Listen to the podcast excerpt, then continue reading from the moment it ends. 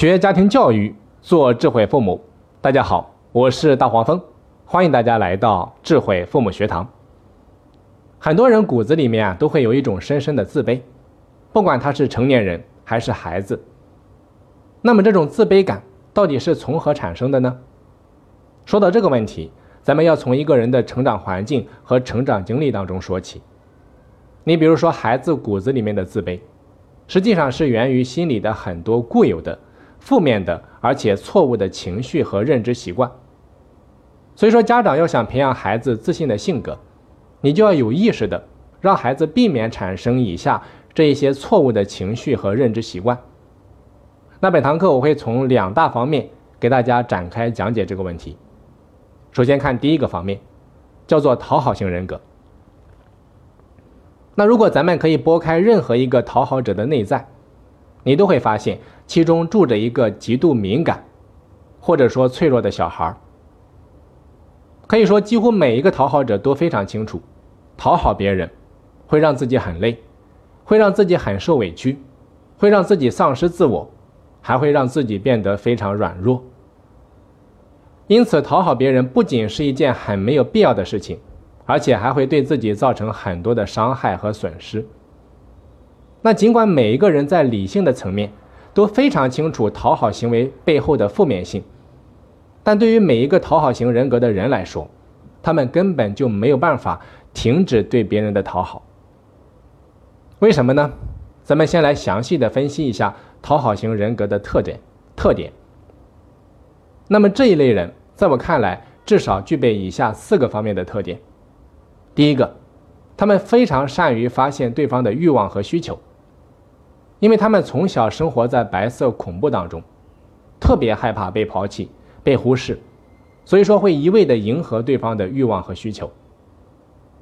那么这种白色恐怖到底产生于哪里？等一下我会来讲解。再来看第二个特点，他们会习惯性的接受别人的要求，而且不懂得拒绝。因为啊，他们曾经拒绝过别人，但是因为拒绝，也被抛弃过。当然，这个抛弃啊是加了引号的，实际上并没有被抛弃，但是他们会产生一种被抛弃的感觉。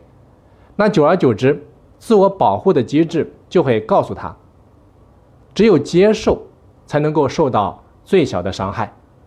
所以说，为了让自己的利益最大化，他们就会强化这种模式，所以他们会习惯性的接受别人的要求，而且不懂得拒绝。这是第二个特点。再来看第三个特点，脾气好，好好先生，但是内心却非常挣扎。因为他们特别害怕起冲突，所以说自我保护机制啊会告诉他们，以和为贵才能够化干戈为玉帛。但其实他们的内心是五味杂陈的，是惊涛骇浪的。好，再来看第四个特点，渴望得到回报。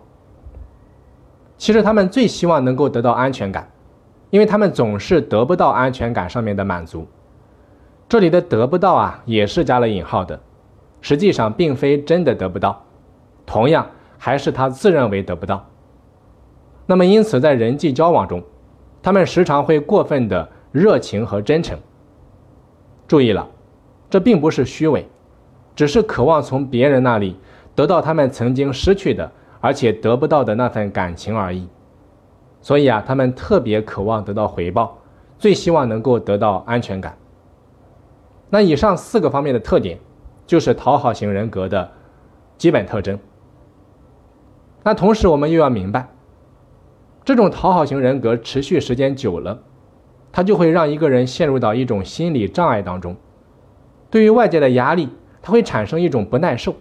久而久之，就会影响到这个人的身心健康。那讨好型人格到底是如何形成的呢？其实啊，讨好型人格的形成大多源于原生家庭。你比如说，如果和孩子朝夕相处的这一个抚养者，他是一个敏感多疑、武断独断、专制，并且占有欲极强的人，也就是属于咱们常说的偏执型人格。那么孩子接收到的讯号就是，他要满足这个抚养者的一些不正常的欲望和需求，这样才能够得到他们的肯定和关注，那长此以往，孩子便会朝着易怒型人格，或者说讨好型人格发展。其实啊，每个人都有轻微的讨好型人格特征，因为这种特征不见得全部都是坏处，它也是有好处的。你比如说，这种人格会让你更容易发现别人的想法和要求，更容易捕捉对方的欲望。你看，这就是好处。但是凡事都有一个度，如果过了这个度，就容易产生自卑。讨好型人格啊，它的根源还在于三个错误的核心信念。哪三个呢？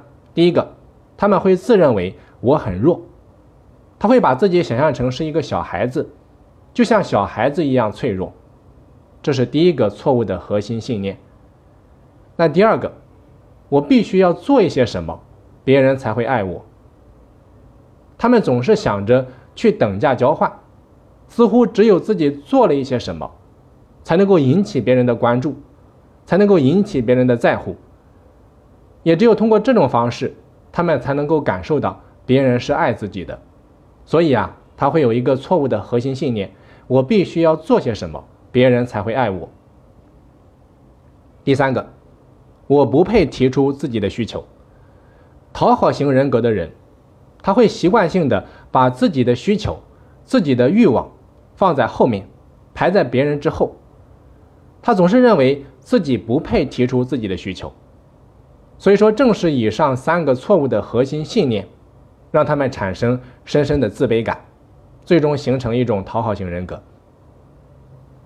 那原生家庭啊，又是推动孩子产生这三个错误的核心信念的主要力量。所以说，作为父母，咱们一定要意识到这个问题的严重性，在平时，我们一定要在这个问题上多一些思考和改变啊，这一点是非常重要的。只有我们做到了改变，才能够帮助孩子摆脱这种讨好型人格。好的，以上呢，关于第一个方面，讨好型人格，我们就全部讲完了。接下来我再来讲第二个方面。孩子之所以会产生自卑，是因为父母长期的让孩子沉湎于无意义的对比情绪中。很多父母在教育孩子时，想必最常做的事情就是拿着孩子和别人比较。这种比较的生活，已经成为了很多父母衡量自己成功和幸福程度的一个衡量标准了。当然，这个比较啊，也包括向上性的和向下性的。也就是我们常说的“比上不足，比下有余”。那么，当父母总是向上比较的时候，孩子就会感觉到自己不如别人有能力，不如别人努力，不如别人听话懂事，久而久之就会陷入深深的自卑。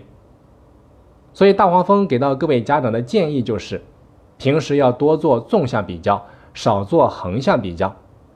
那所谓的纵向比较，就是拿着孩子的过去和现在比较。拿着孩子和自己比较，而且尽可能的向下比较，也就是多留意孩子在某件事情上的进步，这样才能够逐步的帮助孩子积累自信。